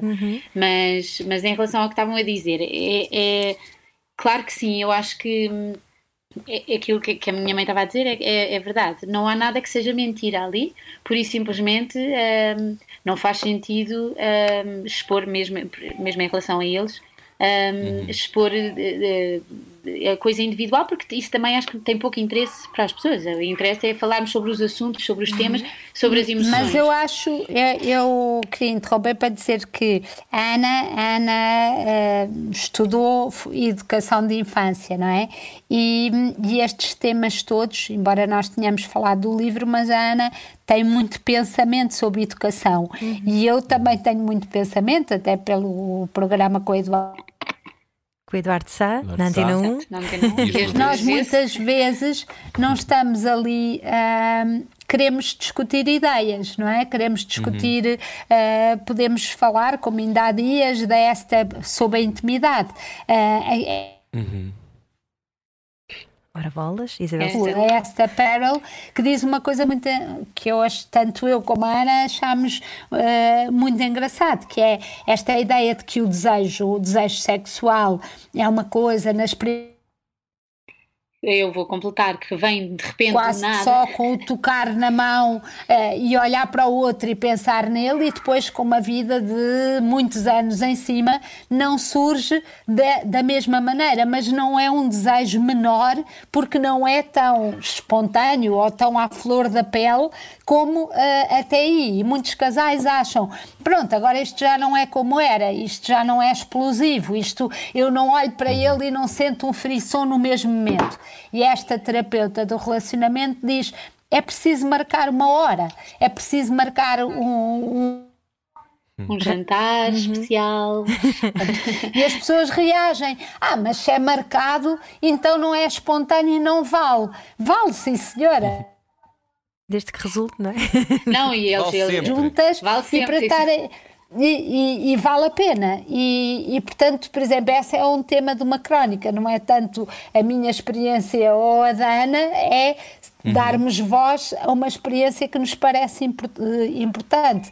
Estas crianças explosivas é dar voz também a, a um terapeuta que tem estudado muito é, estas crianças. Portanto, eh, não é, não é uma chatice, não é um artigo para despejar lá uh, o conhecimento de outras pessoas, uhum. mas é também pistas para as pessoas poderem ir procurar outras coisas. Até porque contar histórias é um bocadinho como dar colo. Eu, eu lembro-me, por exemplo, na, estive a ver um, o currículo, um, portanto, a biografia que a, que a Ana escreveu sobre a mãe, Isabel Stilwell, e que diz, por exemplo, que a Isabel era disléxica quando era criança e até ser diagnosticada foi muito complicado, não é? Porque escrevia tudo cheio de erros ortográficos, que é uma coisa perfeitamente normal para quem tem dislexia, e há muita gente que ainda não sabe isso. Eu sei porque tenho uma pessoa muito próxima que também tem, mas, mas é, é uma coisa que é difícil de ser diagnosticada e que que não se fala muito sobre o assunto. Agora talvez já mais, mas na sua altura imagino que não. Não, na minha altura foi horrível, porque a minha mãe, com alguma ciência e com seis filhos mais velhos do que eu, em que não tinham tido esse problema, percebeu que havia um problema e, na altura, estamos a falar em 67, 68, 1900 do século passado, e, e, e, e levou-me a um psicólogo e é uma pessoa que, que detectou. E quando eu voltei e, e disseram à professora, ela tem dislexia, a professora. Hum, entra a diretora da escola, que eu odiava, e entra a diretora e diz assim: Ah, então arranjaram um nome para a preguiça da Isabel? E estragou tudo, não é? Porque eu tinha acabado de chegar com aquela sensação: isto não é preguiça, isto não é burrice, e isto é uma coisa que se resolve e que se, e portanto a escola a escola pode ser eu odiava a escola para dizer a verdade até a, a quarta classe odiava a escola e, hum. e, acho que a escola apesar de tudo melhorou muito até porque os pais também exigem que melhore de, de alguma maneira não é mas mas é verdade né, né? e às vezes partilhar essas histórias é uma oportunidade eu tenho tido pessoas a dizer ah eu não sabia eu também fui e não tiveram a sorte de ter um diagnóstico, não é? Uhum. Uhum. É verdade. E depois acabou por fazer a, da sua carreira à volta das letras, não é? Portanto, lá está. Haha, é the joke is on her. Exatamente. a minha mãe. Oh, oh. Diga, diga.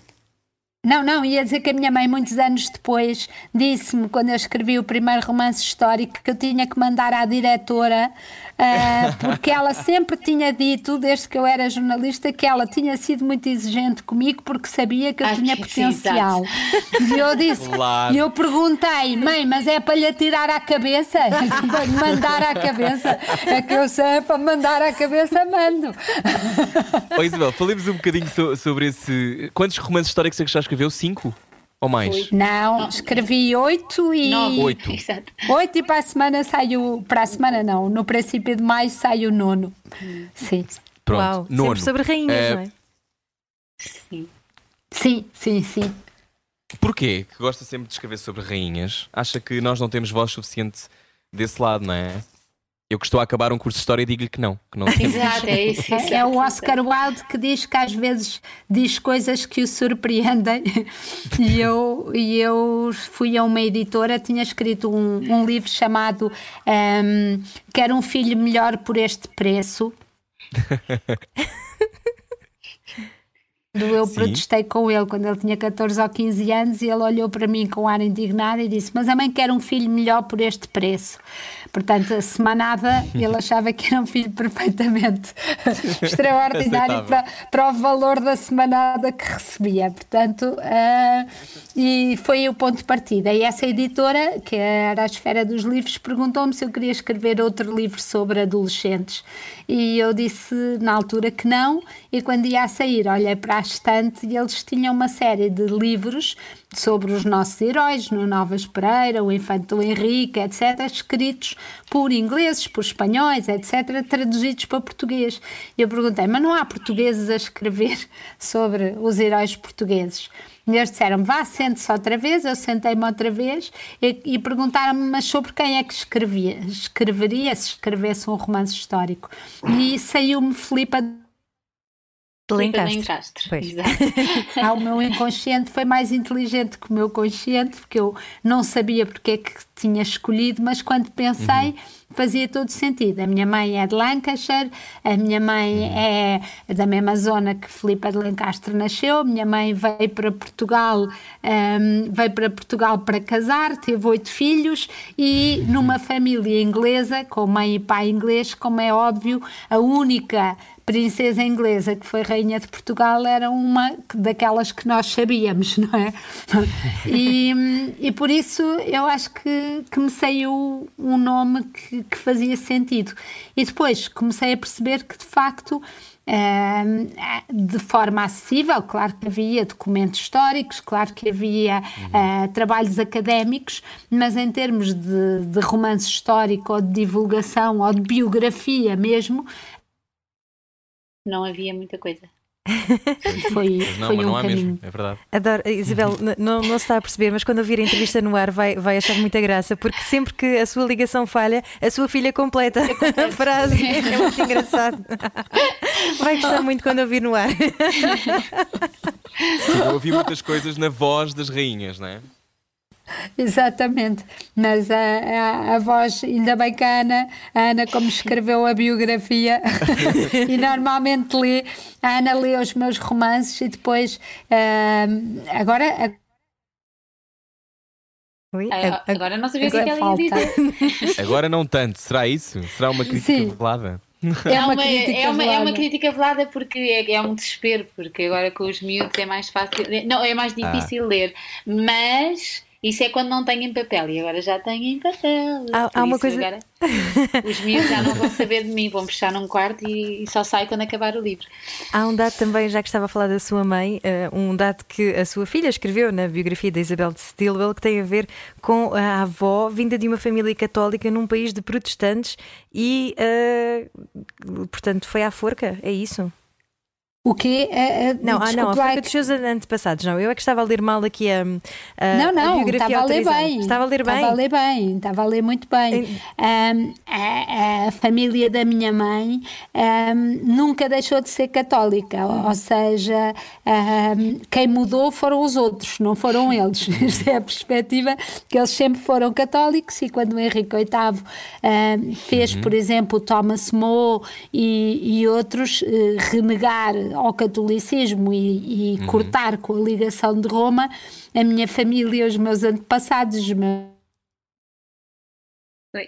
Ora, bolas. é Isso Disseram, não aceitaram a torre, aceitaram mesmo, houve antepassados que aceitaram mesmo a forca. Na forca, não, porque lhes cortavam a cabeça, ah, se eram da, da nobreza, cortavam-lhes a cabeça e não os enforcavam. Mas ficaram sem cabeça, para o caso tanto faz. Às vezes não, não E- são e, incluídos na portanto, boa morte. Exatamente, não estão na boa morte. Ah, mas ah, a, a verdade é que quando a minha mãe veio para Portugal, no- ainda no decorrer da Segunda Guerra Mundial, a minha mãe ah, estranhou imenso Portugal, porque vinha de um país onde os católicos, Onde os católicos eram perseguidos, ou mal provavelmente. os que se recusam, ainda continuavam a chamar-lhes os que recusam. Portanto, era, era a tradução, não podiam. Nós não temos muita consciência Não temos Yeah. consciência. eh, aí da Inglaterra, os, eh, os católicos eh, até há Parece que a ligação está a ficar pior Tá, agora, não é? é. nem de lugares É porque isto tem aqui públicos. os fantasmas ingleses. É verdade. A, liga- a ligação não está a ajudar. Não. Entraram todos Pronto. Mas então, não é É, é uma história de, É. de terror, entrarmos não é? nos estúdios da comercial e eu conto o resto da história. Pois é, mesmo. Se Se eu ia se- perguntar, eu- claro, depois temos, temos, como é óbvio, voltar a fazer isso, mas eu, eu, eu queria perguntar se achava, e agora é uma leitura um bocadinho mais mística, se eh, esse lado, essa coragem, essa recusa, eh, e se, e agora eu acho que a Ana Martins também vai gostar muito desta pergunta, se nós trazemos nos genes, se trazemos heranças traumáticas. Eh, do que vem de trás, do que vem dos antepassados que eram católicos, ou judeus, ou seja o que for, ou, ou mesmo coisas muito mais prosaicas e que não têm a ver, se calhar, com, com grandes eh, cataclismos, mas se trazemos, se acreditam, as duas, que trazemos na pele, mãe e filha, eh, aquilo que, que, os no- que as nossas famílias levam no sangue. Não estou a falar, obviamente, do ponto de vista da saúde, não é? Não estou um problema, Sim, sim, problema sim, cardíaco. sim, sim, Estou a falar da, da lógica Sim. de, se calhar, eh, a dificuldade em ganhar voz, ou, ou a dificuldade de dizer não, ou sei lá, coisas assim. Acreditam nisto? Eu acredito que, que o temperamento Que o temperamento? De- da, da genética com, com a cultura, obviamente. Ah, tenho muito medo dos determinismos, não é? Ah, da ideia de que se vem ah, determinado de uma maneira ou de outra. Agora, a epigenese, eu não sou cientista, mas é interessante, sabe-se, por exemplo, que as mães eh, que estiveram no, no Holocausto, em campos de concentração no Holocausto, tiveram filhos eh, de baixo peso e hormona de stress muito grandes. E ninguém achou nada estranho porque obviamente que as mães tinham passado isso às filhas e parecia perfeitamente normal que uma passasse à outra. Mas depois perceberam que os netos dessas pessoas que estiveram no holocausto e que os bisnetos continuavam a ter eh, características eh, que estavam lá. E a descoberta da epigenese significa, mais ou menos, na- nas palavras de um leigo, uma coisa que é o DNA não muda, o DNA só muda com muito, muito tempo eh, de mutação, mas há eh, genes que ficam.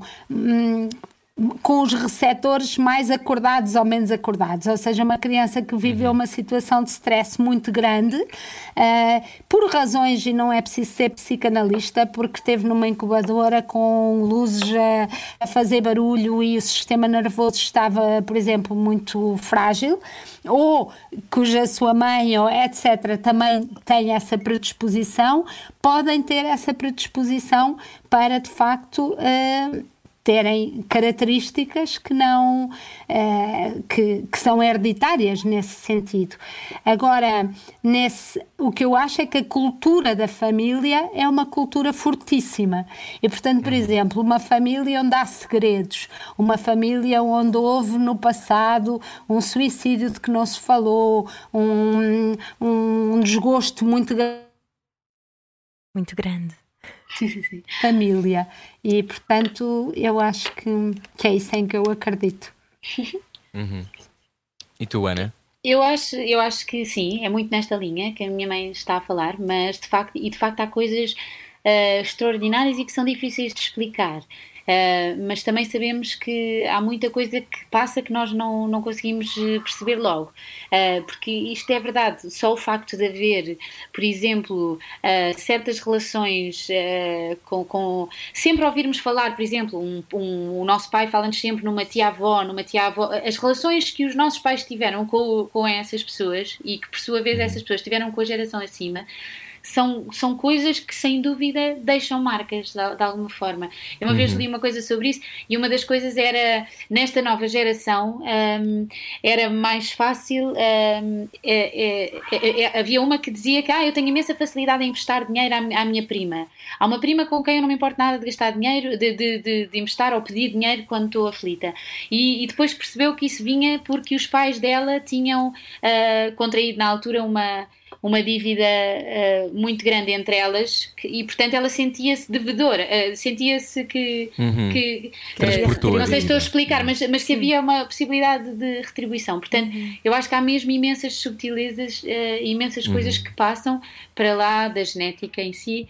Um, e tu disseste logo uma palavra que era constelações, porque há esse conceito das constelações familiares, não é? Explica Exato. só um bocadinho já agora. Não, eu não, não, não, não, sou, não sou grande especialista, mas, okay. mas pelo que percebo, tem e, e estas, este é, um, é, é, é, o tema todo de, de, disto, de, de, da morte e da, e da vida e, de, e do, do, do, que é que passa e não passa, não é? O que é que, que, é que nós estamos aqui a fazer e para onde vamos, uhum. um, é uma coisa que eu acho que está sempre na nossa cabeça e que a quarentena também pode inflacionar, mas as constelações, uhum. pelo que eu percebo, uh, e não, não quero mesmo dizer nada de errado, mas tem muito a ver com este, com este estudo destas, destas gerações e, de, e destas dinâmicas familiares que passam uh, ao longo do tempo.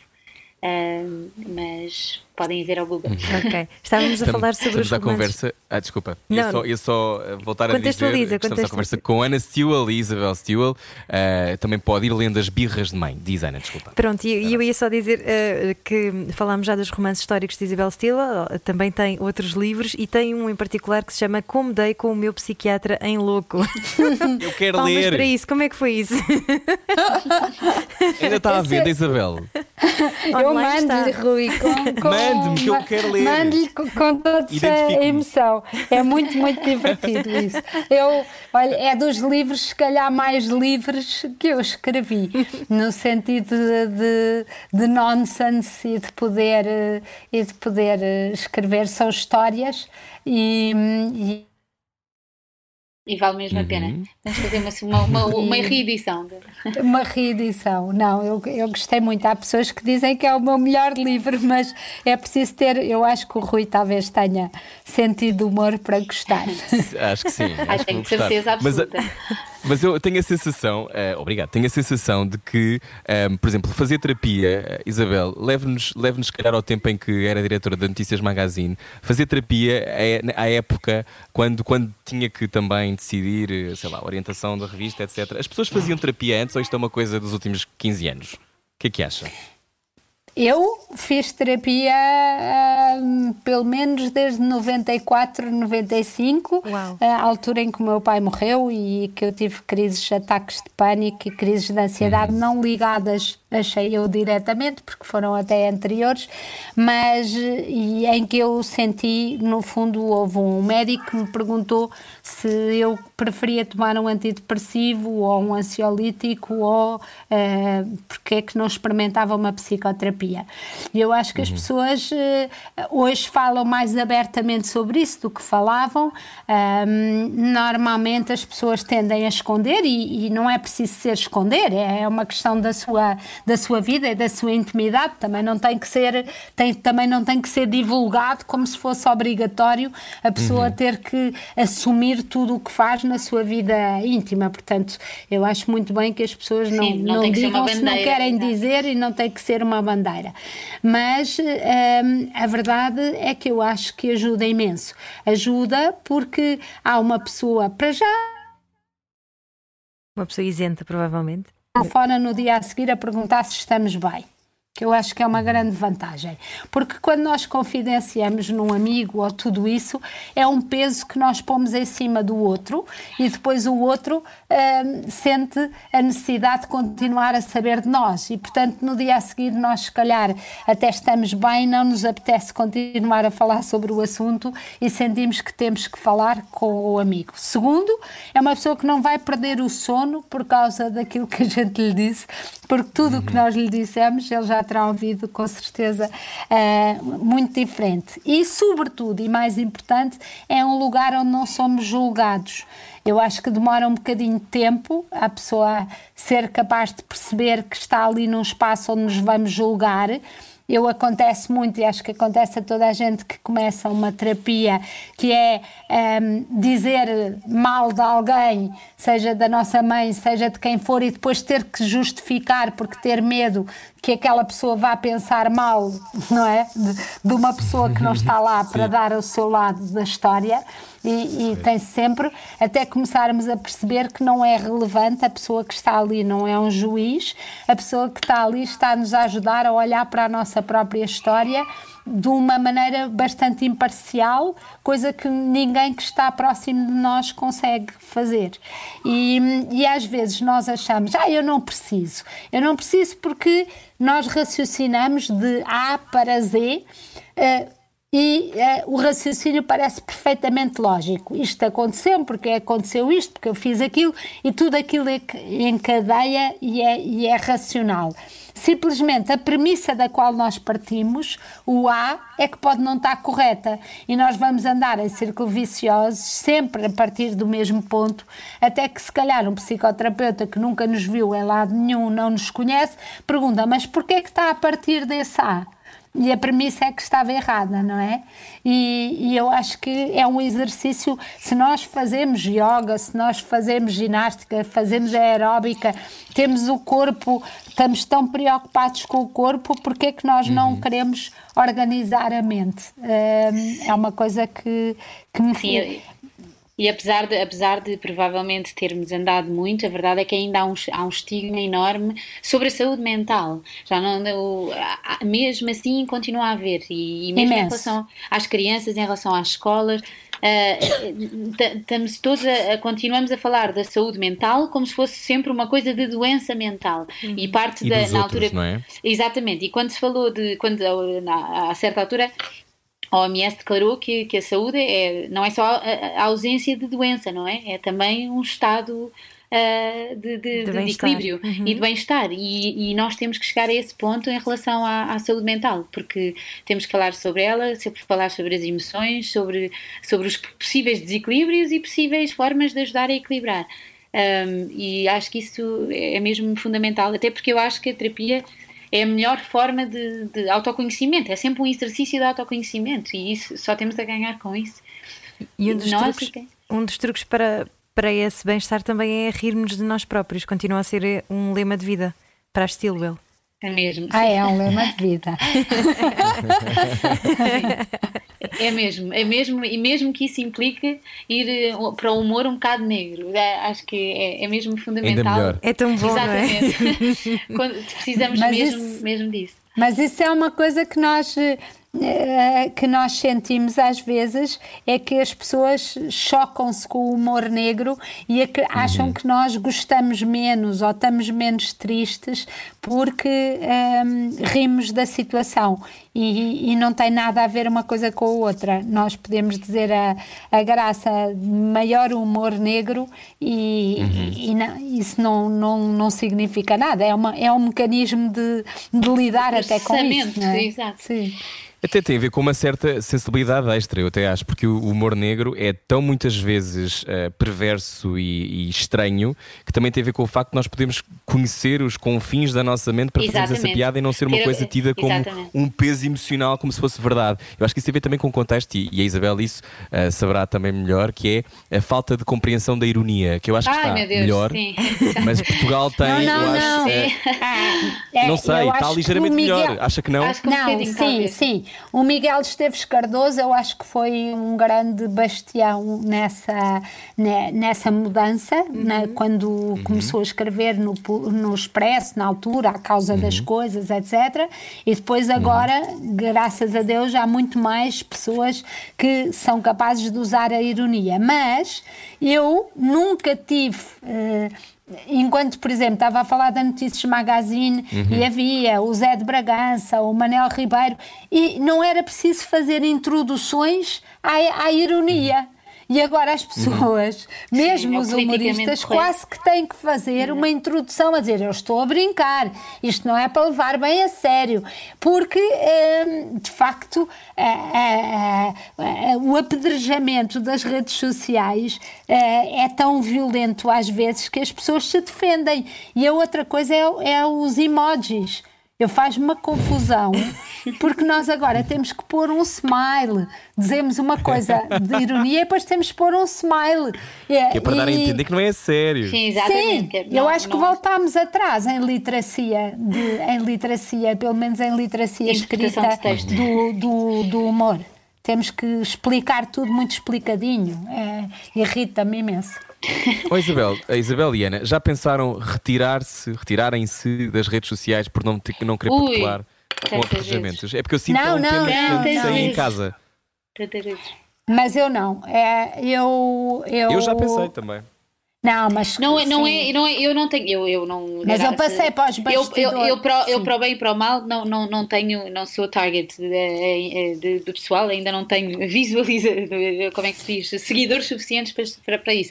Para ter Mas problemas. para ter problemas, é um bocado isso, é uma, ali é uma linha para o bom e para o mau, não é? Mas, mas, mas com a minha mãe e como, como miúda a crescer e sentir esse ataque, f- f- teve um, um efeito de ser super difícil, mas hoje em dia acho que me sinto mais eh, capaz, quer dizer, estou um bocado nas tintas, já cheguei um- ao, ao ponto de que, quer dizer, já, já, já li tudo sobre tanta gente, já se viu tanto que a pessoa já... Sim, mas mudou Mas- muito. É, Quando eu comecei, eu nem sequer era redes sociais, era site de um jornal, não é? Exato. E, e quando isso foi super violento, e eu acho que, eh, o, que- o grande perigo disto, e, e estamos aqui em épocas de abril e de 1 de maio e de todas estas datas, Pois é, é a falta eh, de- é a autocensura. Exatamente. Porque a pessoa pensa, estou para me chatear. E, e, co- e coíbe-se de dizer coisas que são importantes, ou pelo menos uma voz dissonante. Exato, Pode é isso, é só- é só não ser- Mas exato. pode ser uma voz dissonante, e a pessoa pensa, mas eu estou para me chatear, e, e- e eu acho que os comentadores estão muito a uma voz, eh, exatamente porque porque Sim, muitas porque- vezes têm medo e é horrível. A Ana, a, a Ana eh, viveu isso comigo, por exemplo, há uns tempos, quando de repente apareceu na- nas redes sociais uma página completamente Ai, falsa Deus, sim, da Notícias mal- Magazine exato, é, eh, em que supostamente eu teria dito que os homossexuais isto e aquilo, aquilo outro, coisa que eu nunca pensei, nunca disse Uhum. e mais, nunca uma revista publicaria. Porque Sim, era, verdade. era uma coisa absurda. Era ordinário, era uma coisa ridícula, era um Sim, copy-paste, horrível. um PDF, era uma coisa horrível. ridícula. E, mas a, a página era o design da Notícias Magazine, onde eu não estava para aí há oito anos. Mas as pessoas partilharam, partilharam. Às vezes eu acho que as pessoas querem que seja verdade. Em vez de irem procurar o site de onde é que aquilo vem e pensar: meu Deus, que revista é que publicava isto? Isto era impossível. Mesmo pessoas universitárias. E depois começaram, eu lembro-me de estar sentada, olha por causa do humor negro, estar sentada em frente do computador e o meu irmão, um dos meus irmãos, estava ao pé de mim e eu a ler os comentários e a chorar. E havia um comentário que dizia assim: Desejo-te um câncer da mama, se não a ti, à tua mãe ou à tua filha. E eu. eh, Olhei e o meu irmão disse assim: Ai, mas pode escolher. Então deseja a sua mãe que já morreu. Só mesmo rindo Mas é é que que se isso- consegue isso- aguentar, é mesmo. Mas é que a questão é um bocado essa, que é, eu acho que Que a turba horror. das redes sociais, que depois se, por exemplo, por um lado é ótimo que as pessoas vão defender eh, os direitos LGBT e que não aceitem que as pessoas digam barbaridades. Eu acho que por um lado isso é bom. E há uma Exato. diferença entre, eh, ou seja, há aqui várias, várias dimensões desta, desta pergunta e desta resposta, que é, por um lado acho maravilhoso que as pessoas estejam disponíveis para defender, fixe. Exatamente. Mas não lado, com eu acho ódio, que não é? depois levam a sua frustração e a sua forquilha, nem sequer leram o que é que aconteceu, nem tiveram Exatamente. capacidade, lá está o que, o, que, o que a Isabel disse, de literacia, que é, se aquilo é improvável, como é que vamos acreditar na primeira coisa que vemos? E Eu acho que isso se perdeu com o tempo. Eu acho que, e, e no passado, haveria um contraditório, a Isabel responderia no, no jornal, e as pessoas teriam, se calhar, outra capacidade de leitura. Hoje, como há esta coisa da, da ligação logo, É conversa de café, só que fica Sim. muito ampliada, não é? Uhum, É isso mesmo. Sim, e não, É. e não há séniores com- nas redações, não há, não há nada que, que- que faça com que sustente. Isso é uma das coisas que mais me chateia. A Isabel, como é, que- como é que vive isso? O facto de não haver séniores nas, nas redações e, e o jornalismo, quando que, que lemos muitas vezes ser eh, patético? Ah, Rui, eu acho que é muito preocupante, porque eu senti isso, a experiência do destaque para mim foi muito importante, porque ahm, O jornal eu Destaque. tinha um, o jornal de destaque, porque eu tinha uma equipa de gente muito, mu- muito, muito mais nova do que eu.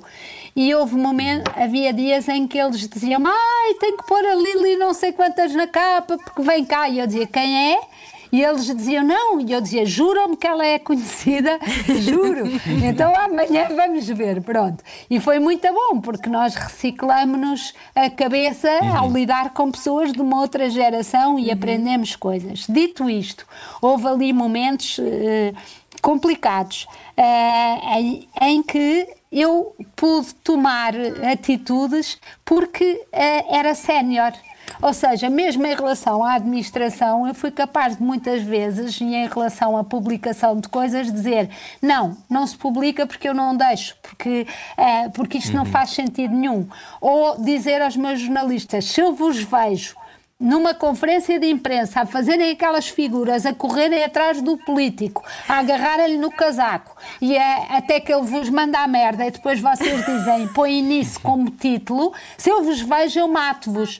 Portanto, mas isso só uma pessoa que já não tem nada a perder em sentido que já tem alguma segurança, Já não viveu, só claro. profissional, como eh, económica, porque é verdade. Uhum. Eh, a pessoa, se, se uma administração disser, olha, vá para a rua, eu não vou ficar com a casa por pagar, nem com a escola dos meus filhos por pagar. Ah, e, e, portanto, há- eu fico muito, muito preocupada e vejo as administrações de muitos jornais ao longo destes anos terem feito decisões absolutamente absurdas quando trocam um sénior Uhum. Para um júnior, provavelmente. estagiários e, portanto, trocam um sénior por três estagiários que ainda por cima são maltratados e provavelmente são postos na rua ao fim do, do, do- do tempo do seu estágio. Portanto, nem sequer. to- Nem sequer o que eles aprenderam eh, se, torna, se torna útil Uma para, para uma mais-valia. E, e, portanto, eu vejo com muita preocupação isso, mas eh, eu acho que também, eh, hoje em dia, tenho visto e vejo jornalistas eh, muito mais capazes, muito mais novos, muito mais capazes de entrevistar com mais coragem, eh, etc., do que jornalistas da minha geração. Ah, acho que ah, estão menos, eh, menos deslumbrados. Ah, a minha geração ainda tinha muitas vezes da boa educação, no mau sentido, que às vezes era um bocadinho de subserviência, e portanto eu acho que Que há esperança. acredito que há esperança. Olha, vê? Eu Acertou! ia perguntar, Isabel. O que é que eu ganho É a ligação, é a ligação que é que eu- simbiótica, O que, é telepática. que, eu- o que é que eu ganho no fim? Olha, espero que ganhes alguma coisa para comprar uma internet à mãezinha. A pergunta tinha a ver com uma coisa que a Isabel disse, que tinha a ver com aquela coisa de eh, o medo também estar ligado, obviamente, à nossa independência financeira. A independência financeira, a independência económica é a suprema liberdade. Ou seja, não estou a falar de fortuna, não é? Porque a fortuna, obviamente, conquista a possibilidade de que uma pessoa pode nem trabalhar. Mas estou a falar de uma certa independência financeira, é a única maneira, num país como Portugal, de poder trilhar um caminho autónomo e livre, Isabel. Eu acho que, eu acho que é. É ótimo não ter patrão neste sentido. Uh, e isso tem-me dado uma liberdade enorme na escrita e no que digo, porque não há ninguém a puxar-me as orelhas. Um, Ou isso é ser pobre. É porque pode ter, se a pessoa for mesmo completamente pobre, também pode dizer tudo o que quiser e fazer. É, em termos de música, por exemplo, isso é, é assim imenso isso, não é? Se a pessoa não, não, não, não ganhar nada com isso na mesma, pode escrever o que quiser, não tem editora, não tem nada, pode ser independente e, portanto, isso também tem, também pode. É um bocado mais complicado para o resto, mas, mas também tem liberdade. Mas, mas há, oh Rui, há uma coisa importante. Acho que é uh, o, o, o mundo que nós ambicionamos é um mundo em que a comunicação social seja suficientemente rica, seja inventem, seja uhum. nesta versão online. Online? Quando as pessoas, por exemplo, Online, olhavam para a publicidade nos jornais como uma forma de subserviência, eu dizia sempre: quanto mais publicidade um jornal tiver, mais livre ele é, porque só pode dizer uh, adeus a uma campanha de publicidade que não gosta ou que ofende algum valor que você considera importante, se não precisar desse dinheiro para pagar uhum. os ordenados ao fim do mês, não é? Uhum. Portanto, mais do que uh, o jornalista lone rider sozinho com dinheiro suficiente para para a investigação uhum. livre, o que nós queremos é empresas uhum. economicamente saudáveis para poderem dar essa liberdade aos jornalistas Exatamente. que trabalham para eles, não é? Ana, já agora falaste em independência discográfica, mas já tens dois álbuns também teus, não é? Feitos. Tenho, sim. O primeiro, o primeiro tive, tinha uma, uma editora, mas no segundo decidi fazer de forma independente também por causa dessa, dessa liberdade de, de tentar perceber. Eu, eu decidi que ia fazer as coisas como eu queria, uhum. o, que, o que deu uma grande questão que era: espera, o que é que eu quero? e, e este, o álbum chama-se Live Trip por causa disso, porque era, era muito este, este meu caminho de, de, de, perceber, de passar, ultrapassar o medo do que é que eu acho que as outras pessoas querem, de ultrapassar o medo do, do agradar, de, do que é que aquela pessoa acha ou aquela pessoa acha e tentar descobrir o que é que, o que, é que eu queria mesmo dizer e o que é que eu tinha para, para, para partilhar. E, e, foi daí do Life Trip que surgiu a tal viagem à autocaravana, exatamente, a digressão pelo país, exatamente, não é? Exatamente, e o lançamento desse disco, uh, isto tudo porque na altura disseram-me que, que, que eu não, nunca ia ser, ter muito sucesso na música porque eu ligava demais aos meus filhos. Uh, Simpatia! Exato. E, e, e, pronto, e que era assim. Uh, e, e durante, um, durante algum tempo fiquei, uh, levei isso como uma verdade mas depois decidi que na verdade era ridículo, até porque nem sequer a definição de sucesso uh, uh, pode ser a mesma, não é? Portanto, Exatamente. Não, nem sequer esse ponto poderia ser eh, correto. Por isso que, que ia fazer isto e que ia e que ia, e que ia perceber, eu percebi que esta, o meu lado, eu sempre achei que os verdadeiros músicos, os verdadeiros compositores iam estar no, no concerto não sei quê, mega alternativo, no festival não sei quantos. E eu não estava, eu estava a dar biberons, ia dar mamar, ia fazer fraldas, ia uh, em Sintra, não, sei lá, não, não, não conheço os novos títulos, as novas músicas e pensei, será que eu sou mesmo assim uma, uma, uma compositora, singer-songwriter genuína? E, e depois estava a ver uma das minhas filhas, a Marta, a brincar, e, e surgiu-me uma, uma melodia, estava com a guitarra, que era. Estava a pensar, há quem faça casacos, há quem faça aviões, mas eu fiz-te a ti. E, e, então ficou o meu single, uhum. que se chama Fiz-te a ti, e, e, e, era sobre isto, sobre, sobre eu, eu na verdade, e eu aí percebi, eu, eu componho sobre aquilo que eu vivo, e aquilo que eu vivo é a minha família, e, neste momento, nesta fase, é, é muito isto, e eu escrevo sobre isso, um, e e isso é tão, tão, tão singer-songwriter como, como outra coisa qualquer, quer dizer, que não, uhum. que não havia uma definição na qual eu tinha que me encaixar.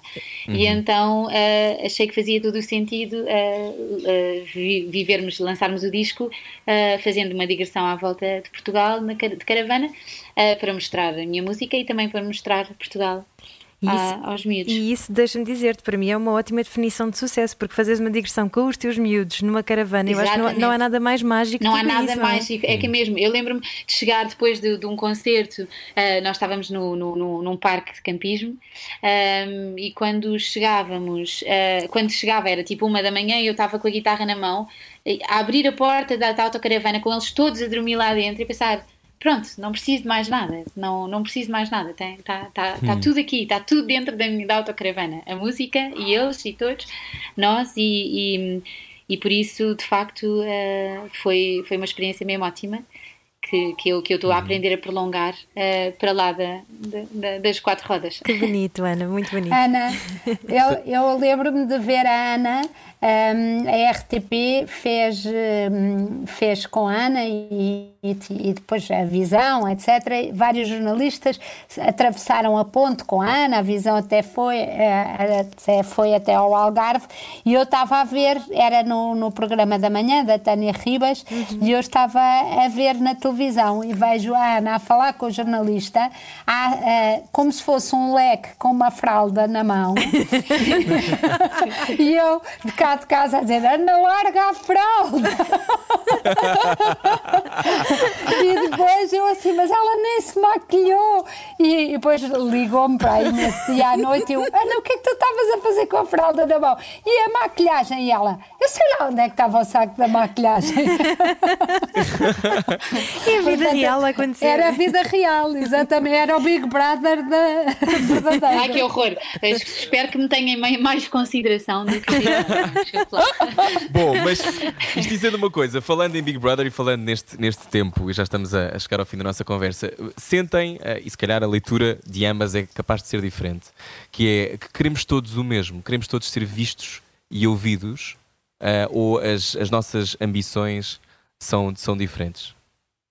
Nós, humanidade. ahm, Nós, ou- humanidade, não estou a dizer homens e mulheres, ou portugueses, ou ingleses, não. Estou a falar de aquilo que, se calhar, nós, enquanto, enquanto seres, queremos. Acham que. A sensação que eu tenho é esta: que as pessoas querem ser ouvidas e vistas. Sim. mas também pode ter a ver com a minha história. Não sei o que é que sentem. Se sentem que, que há mais. Eu, eu, é, é uma, uma pergunta ótima. Ahm, vamos fazer uma carta sobre Obrigado. isso quando tivermos pensado mais, mais a fundo. Façam, façam. Mas, mas, o, mas eu acho que, na essência, todos queremos ser amados, não é? E, e sentir que, que pertencemos a algum lado. Ahm, e depois acho que há pessoas que têm mais necessidade de, de, de partilhar. E acho que há pessoas que têm menos de, de partilhar e de, ter assim um- uma, uma coisa mais pública, não é? Acho que há pessoas que se contentam ah, com, com uma outra pessoa ou até sozinhos. Acho que há pessoas que, que vivem bem isso. Mas, mas acho que todos nós temos essa necessidade de, de nos sentirmos amados e em pertença.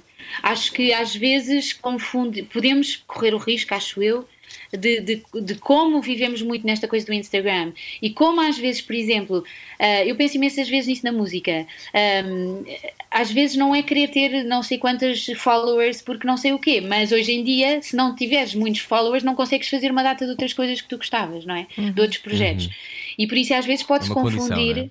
Exato, qua- qua- mas é uma condição, ah, uma condição que tem imensas desvantagens. Ahm, Sim. e acho que isso Exterior. pode é, e, e muito pode ser muito superficial. E eu acho que isso pode correr o risco de nos fazer achar que de facto a grande moeda de- de- do mundo é ser, é ser visto ou não. E acho que isso pode desvalorizar muita gente que constrói muitas coisas, mas que não gosta de ser visto eh, da forma. Pronto, não precisa tanto de exposição. Ó, E acho que há pessoas para quem a exposição eh, liga ao mundo e fazem-nos sentir bem e, e- e sentimos em pertença, e outras pessoas eh, para quem a exposição é, é muito agressivo. Eh, É uma questão de feitio também, Pode não ser é? só visto de um- um ponto de vista da eu- autenticidade, não é? Não tem que ser forçosamente eu um- um, acho- palanque. Num palanque. Não, Eu claro, acho não, pois é ao eu já estou a contrário. já estou a- Ana, eu acho que é ao contrário, eu acho que obviamente que há temperamentos e pessoas que gostam mais de, de estar com outras ou que lidam melhor com isso e tiram mais gozo. Eu tiro imenso gozo e por isso é que eu fui para jornalismo, Tira imenso De- gozo. conhecer as histórias das do, do conversar com as outras pessoas e, pu- e tiro imenso, imenso prazer disso e se enche-me imenso.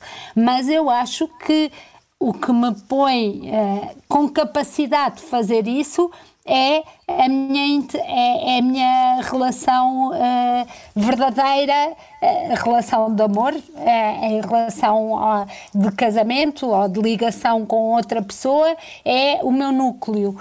Se não estiver bem no meu núcleo familiar, se não estiver segura, não me interessa nada, Sim, o, nada o resto, resto. o Sim, sim, resto sim. do mundo.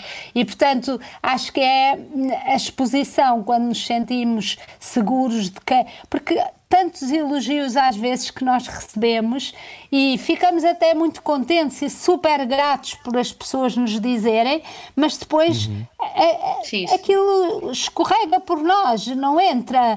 eh, Entra-nos a gratidão em relação às pessoas, mas eu quero é que eh, tu, Ana, eh, as pessoas que estão à minha volta e os meus amigos gostem de mim. É, é essa, e essas pessoas é que também são capazes de me magoar mais, não é? São, são as pessoas deste, deste núcleo.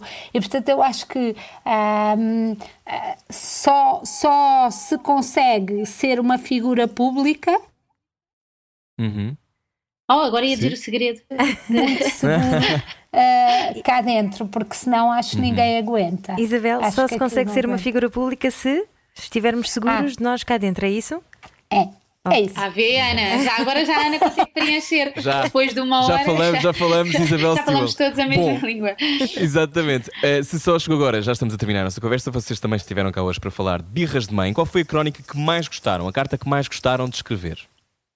Para, mim foi, foi a da morte, a da, da, a da boa morte. Ah, gostei, gostei muito de partilhar isso com a minha mãe e de falarmos, abrirmos esse assunto. Claro que porque depois há muito mais conversa para além do que, daquilo que fica na carta, não é? É o Ah, testamento. Um assunto. não, porque, como eu disse no fim da minha carta, a mãe está determinantemente, não sei como é que essa palavra se diz, ah, proibida de morrer. Eu não ouvi, mas deve ter sido alguma coisa simpática. A mãe está. Está proibida Eu- de morrer. A mãe está proibida de morrer. Pronto. Ai, que horror, não me faças isso. Enqu- enquanto, eu, enquanto eu for viva. Depois, a partir daí, é-me indiferente. Muito E bem. para si, Isabel?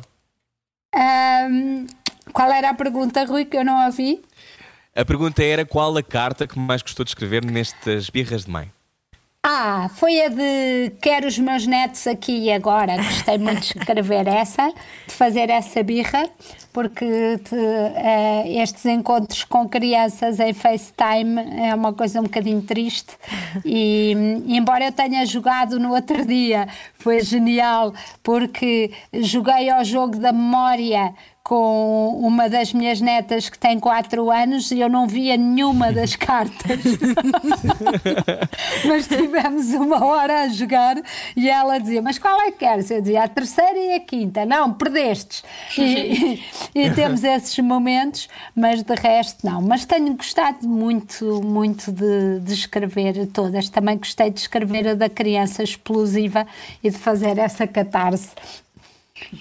Muito obrigada. Bom, Esta bem. conversa também nos encheu muito o coração. Muito obrigada, Ana e Isabel Obrigada, Stilwell. Obrigada, a espero nós. que Fiquem bem, E, seguros. e bem. Sim, sim, gostámos muito. Pode também seguir estas birras de mãe, é procurar no Jornal Público ou então também no Facebook e no Instagram. Tem o mesmo nome, Ana? Ou, ou tem outro Birras de nome? mãe. No birras de público mãe. online. No público Sim, online. sim. No Público Online. Sim. Também agora as pessoas não estão a sair para comprar jornais. É, exatamente. E há também página de Bom. Facebook e de Instagram. Exatamente. Exatamente. Eh, nós, entretanto, se só apanhou esta conversa já no final, pode ouvir tudo em radiocomercial.ol.pt. Fica em podcast, era o que faltava. Muito obrigado. Nós já voltamos. Ana, até já. Até já. e Obrigada, obrigada, adeus. Ana e. Isabel Obrigado. Stilwell. Obrigadíssima. Obrigada. Beijinhos. Beijinhos. Até já. Era o que faltava. Com Rui Maria Pego e Ana Martins. Juntos eu e você. Na comercial.